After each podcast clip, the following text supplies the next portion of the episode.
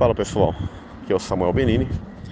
Você fazendo um áudio aqui porque as pessoas elas têm me perguntado muito sobre a questão do suicídio, sobre se Judas ele perdeu sua salvação, se Sansão ele perdeu sua salvação, se ele se suicidou, o que acontece com os suicidas, etc e tal.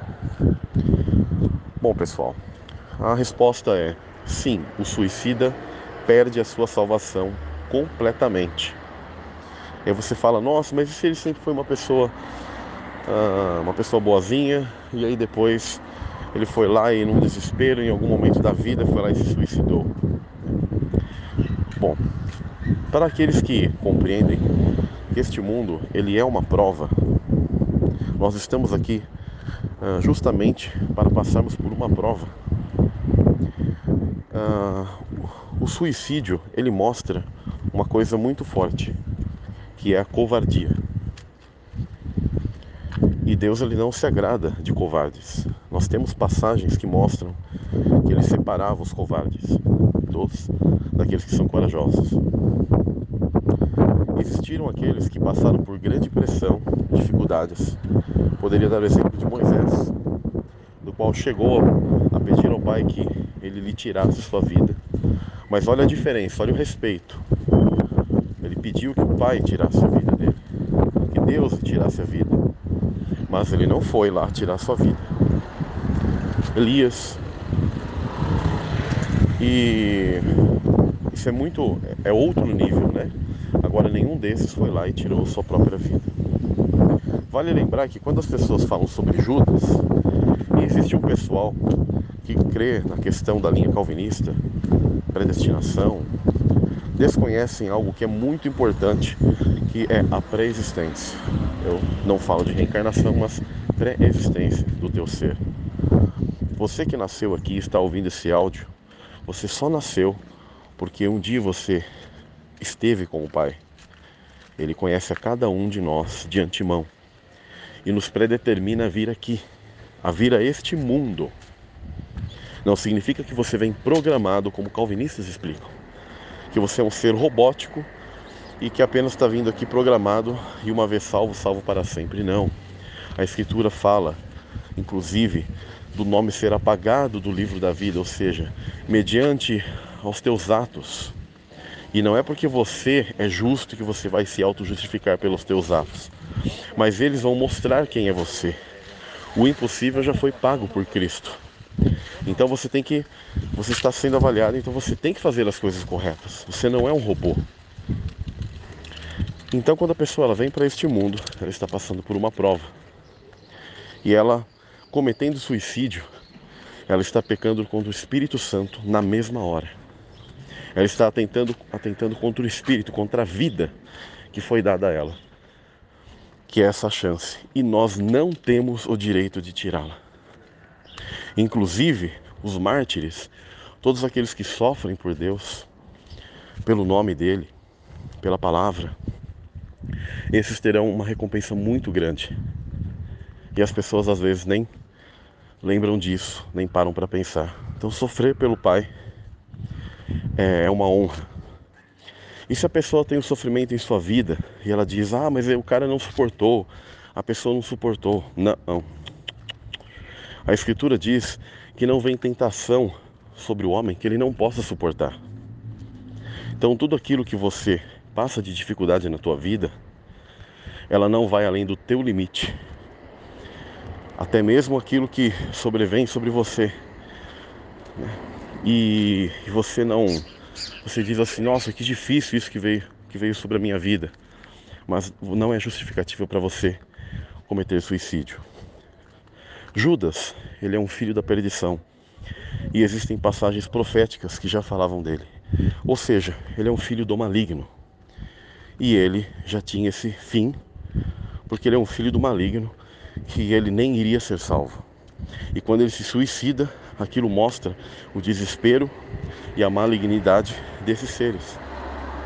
Ele não estava com, com dó do que ele fez, mas a verdade é um tipo de loucura, de remorso. E isso não é arrependimento. Porque os filhos do maligno jamais se arrependem.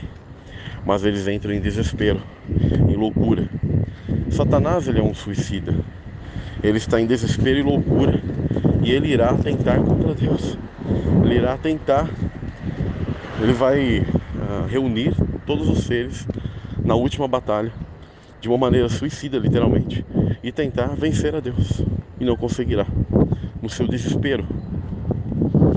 Muitas das vezes tem pessoas, seres que choram se desesperam, em realidade eles estão colhendo do, do, do, das próprias coisas que eles fizeram, né? mas são, é um choro falso, é um remorso. Então as pessoas precisam compreender que Judas, ele obviamente ele não teve salvação, ele inclusive já era um filho do maligno, e as pessoas que não compreendem a pré-existência atribuem isso à predestinação e falam que ele já era um predestinado à, à morte. Não, o Eterno ele não fez ninguém para a morte. Se você não entender a, a questão da pré-existência, você vai se equivocar. E aí quando você uh, ler aquelas passagens que falam sobre os vasos da ira, você vai interpretar equivocadamente. Aquilo significa seres malignos que o Pai suporta até o tempo do fim. Ou seja, o joio no meio do trigo. Ele não fez ninguém para perdição. Ele suporta aqueles que são os vasos de ira. E nós, como vasos de misericórdia, estamos buscando o quê? Com nossas atitudes, com aquilo que nós fazemos no dia a dia, sermos avaliados e buscarmos o que? A salvação, a misericórdia, é chamado de vaso de misericórdia. Lembrando que a parte impossível o Pai já fez por nós. Ele nos dá o que? O perdão, né? a graça. Então cabe a nós, tudo se equilibra, tudo está ali harmonioso.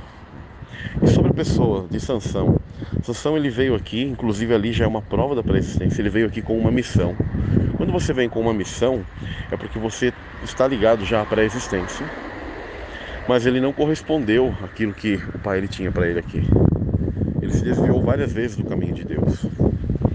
Mas no fim de sua vida, naquele momento, quando ele estava dentro de um templo pagão, sendo zombado, e ele não tinha mais suas forças, para você ver que a força não vem de nós, mas vem de Deus. E ele estava cego, inclusive, seus olhos vazados. E ele estava ali, ele sentiu as colunas, que eram as colunas principais daquele templo. E os templos, eles são inclusive símbolos do DNA humano, da matriz, do corpo. Então aquele templo, templo pagão era um símbolo do DNA maligno. Cheio de, de pessoas ali que serviam a Satanás, ao deus Dagon. E quando ele pede ao pai, ele não está se suicidando, mas ele fala: mesmo que eu venha morrer aqui com os filisteus, pai, me dê força para eu né, empurrar isso aqui e me vingar pelos meus olhos. Me dê a força essa última vez. E é interessante como o pai sim ouve sua oração e lhe dá forças. Deus não deu forças a ele para que ele se suicidasse, mas para que ele cumprisse aquele propósito dele mesmo que uh, o pai tinha a intenção que fosse de uma outra maneira, que ele não morresse daquela forma. Então, ele não se suicidou como algumas pessoas querem tentar justificar. Porque eu sei que às vezes a pessoa tem um parente, um familiar, que por algum momento teve essa fraqueza, então ela quer pensar que essa pessoa, ah, não, ela se salvou. Mas não há desculpa é uma quebra do mandamento claro que fala não assassinarás, não matarás. Você está auto te auto-assassinando. Você está matando aquilo que Deus entregou à vida. E a pessoa está fazendo isso com ela mesma. Então, jamais uh, é justificado alguém por desespero ou algo do tipo tirar a sua vida. Então, creio que está um pouco respondido sobre isso. Vocês podem procurar as passagens sobre Sansão e verão que ele fez uma oração sobre Judas, já profetizado muito tempo antes. E procurarem no canal as informações sobre pré-existência, etc., no qual responde a questão da predestinação e não está ligado a essa confusão que os meus irmãos calvinistas fazem. Fiquem na paz, pessoal.